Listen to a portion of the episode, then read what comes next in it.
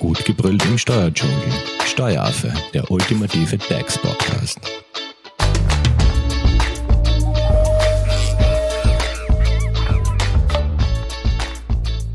Hallo und herzlich willkommen beim Steueraffen. Was gibt's Neues in der Personalabrechnung? Das fragen wir heute unsere Expertin Jessica Garmani von Hoferleitinger Steuerberatung. Jessica, welche geplante gesetzliche Neuerungen sollten Personalisten jetzt kennen? Genau, also da gibt es im Wesentlichen vier Neuerungen, die sehr interessant sind. Das ist zum einen, dass die Sonderbetreuungszeit äh, wieder eingeführt worden ist, dann, dass der Dienstgeberbeitrag gesenkt wird und die Sachbezugswerteverordnung ähm, wird in zwei Punkten, kann man sagen, geändert. Das eine betrifft den Sachbezug eben äh, bei E-Autos für, für einen Kostenbeitrag fürs Laden und das andere betrifft so ein Carsharing-Modell, wo der Arbeitgeber äh, die Möglichkeit bekommt, dem Mitarbeiter abgabenfrei auch einen Zuschuss zu leisten. Gut, dann starten wir, würde ich sagen, gleich einmal mit der Sonderbetreuungszeit. Ähm, die ist ja eigentlich nichts Neues, oder? Genau, das ist schon die Sonderbetreuungszeit 7.0. Das heißt, da hat es schon sechs Versionen davon gegeben. Äh, jetzt die letzten Monate war keine Sonderbetreuungszeit in Kraft und jetzt ist rückwirkend mit 5.9. wieder eine Sonderbetreuungszeit in Kraft getreten und wiederum auch befristet, so wie wir es auch schon bisher eben gekannt haben, bis 31.12.2022. Und wer hat jetzt Anspruch auf die Sonderbetreuungszeit? Ja, das ist eh wieder sehr ähnlich. Das sind zum einen ähm, hat man Anspruch für die notwendige Betreuung von Kindern, wo eben der Dienstnehmer eine Betreuungspflicht hat, wenn diese positiv getestet worden sind und aufgrund dieser Verkehrsbeschränkung äh, die Schule oder den Kindergarten nicht besuchen können oder wenn der Kindergarten oder die Schule behördlich geschlossen worden ist.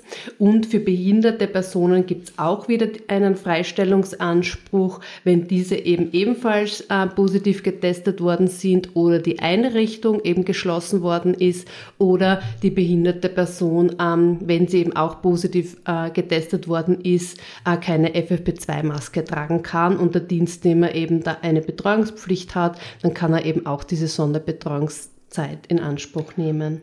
Und für wie lange kann jetzt diese Sonderbetreuungszeit in Anspruch genommen werden? Da, das ist eine neue Frist sozusagen und das ist maximal drei Wochen. Und welche Pflichten hat jetzt ähm, eben der Dienstnehmer oder die Dienstnehmerin? Ja. Was muss die quasi tun? Mhm. Also als erstes muss sie natürlich einmal melden, dass sie diese Sonderbetreuungszeit in Anspruch nehmen möchte. Dann muss sie das auch entsprechend nachweisen, ähm, dass sie eben diesen Anspruch hat auf die Sonderbetreuungszeit. Also was wir jetzt gerade besprochen haben, diese Voraussetzungen müssen eben auch nachgewiesen werden.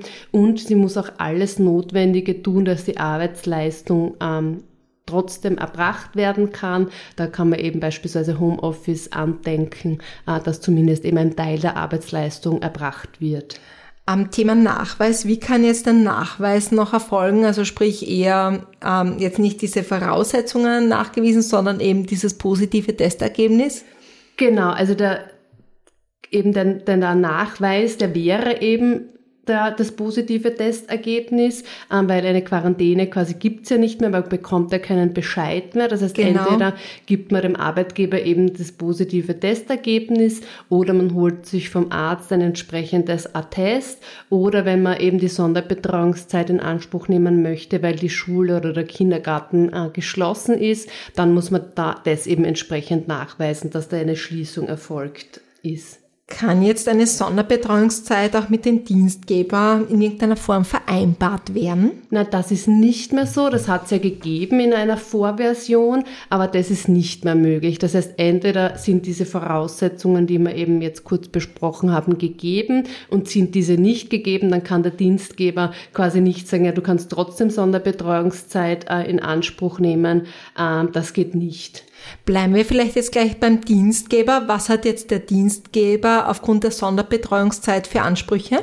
Das ist wieder ganz gleich. Das heißt, ich habe ähm, sechs Wochen nach Ende von der Sonderbetreuungszeit eben die Möglichkeit, einen Antrag auf Kostenrückerstattung bei der Buchhaltungsagentur des Bundes zu stellen und bekomme eben dann das Bruttoentgelt plus die Lohnnebenkosten vom Bund sozusagen eben rückerstattet. Das ist gleich wie in allen Vorversionen. Und kann jetzt auch eine Pflegefreistellung oder ähnliches in Sonderbetreuungszeit quasi umgewandelt werden? Ja, das ähm, ist jetzt quasi extra ähm, also betont worden, dass das möglich ist, weil wir haben ja jetzt mittlerweile November und wie ich eingangs gesagt habe, ist ja die Sonderbetreuungszeit mit 5.9. Ähm, rückwirkend in Kraft getreten. Mhm. Das heißt, es kann sein, dass das ja schon gewesen war, ist genau. quasi. Und wenn der Mitarbeiter eben für diese Zeiträume, wo ein Anspruch nach den derzeitigen Regelungen auf Sonderbetreuungszeit eben gegeben wäre, Pflegefreistellung gehabt hat, dann kann man das jetzt rückwirkend auch umwandeln. Und dann hat der Dienstgeber eben auch diesen Anspruch auf Kostenrückerstattung. Du bist auf der Suche nach einem Steuerberater?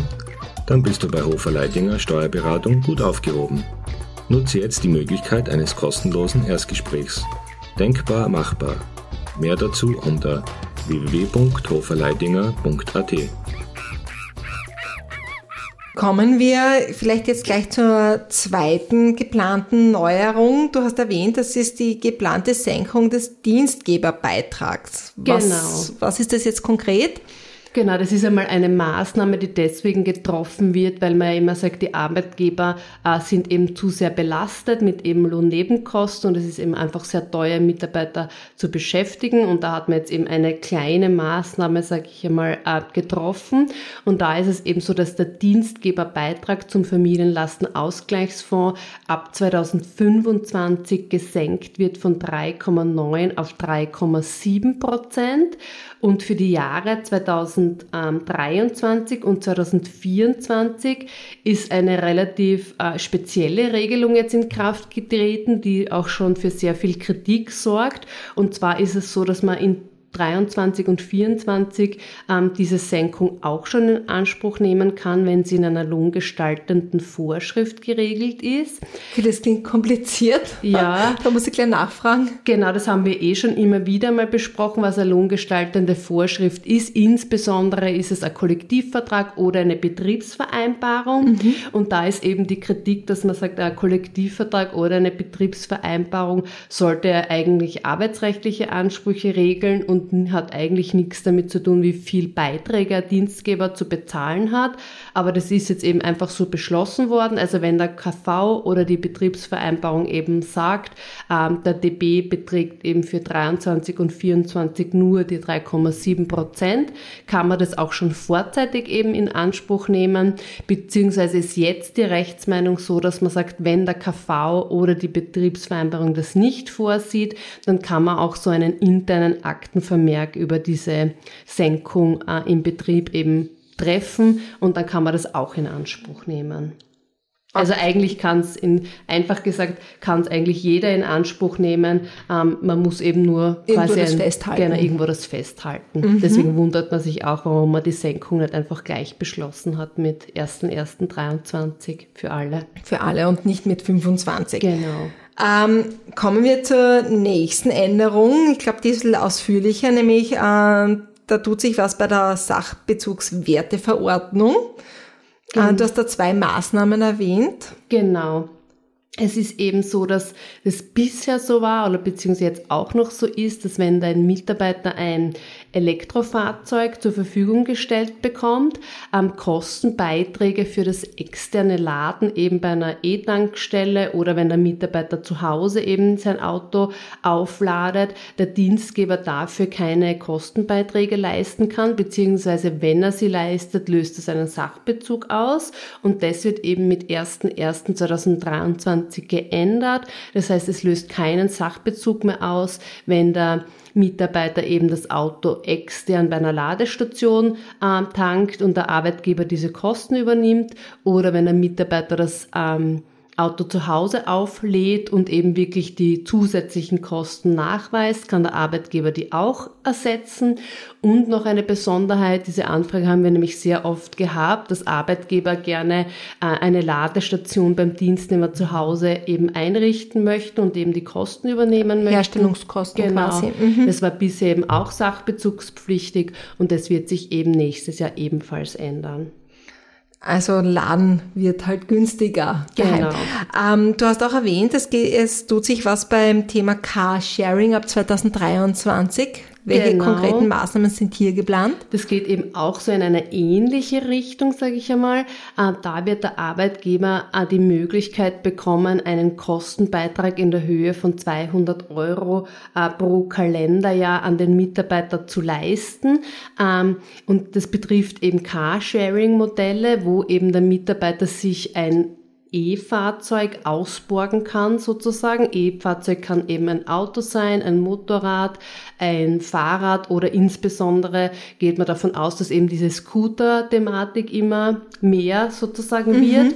Und wenn der Mitarbeiter sich eben über so eine Plattform, sich so ein emissionsfreies Fahrzeug eben mietet, dann kann der Arbeitgeber eben 200 Euro Kostenbeitrag leisten. Wichtig ist Pro da, Jahr und pro Mitarbeiter, Genau, oder? pro Jahr und pro Mitarbeiter. Und wichtig ist da, dass der Kostenbeitrag nicht direkt an den Arbeitnehmer in Geld sozusagen auszubezahlen sein wird, sondern entweder gibt der Arbeitgeber dem Mitarbeiter einen Gutschein oder er zahlt eben direkt an diese Carsharing-Einrichtung.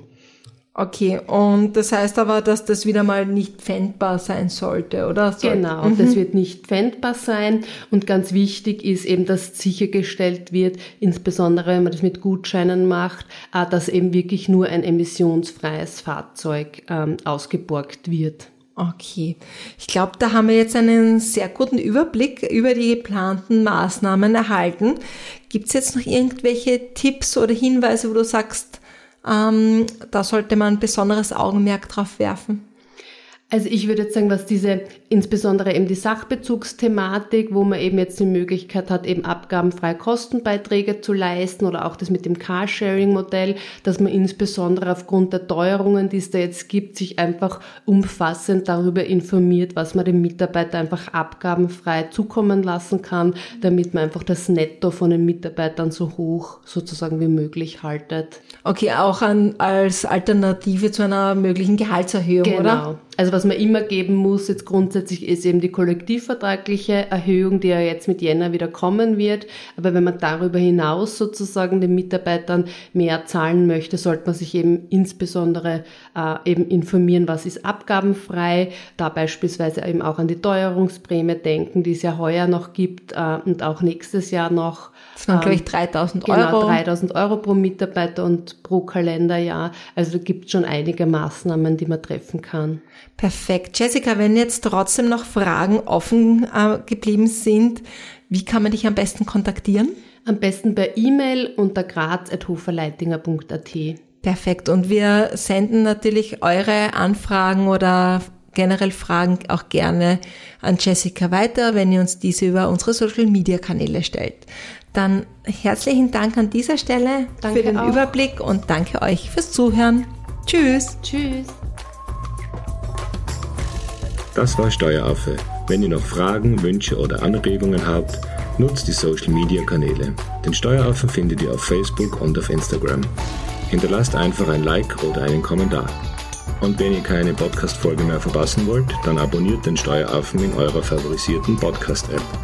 Weitere Infos findet ihr auch unter www.steueraffe.at. Vielen Dank fürs Zuhören, bis zum nächsten Mal, wenn es wieder heißt, gut gebrüllt im Steuerdschungel.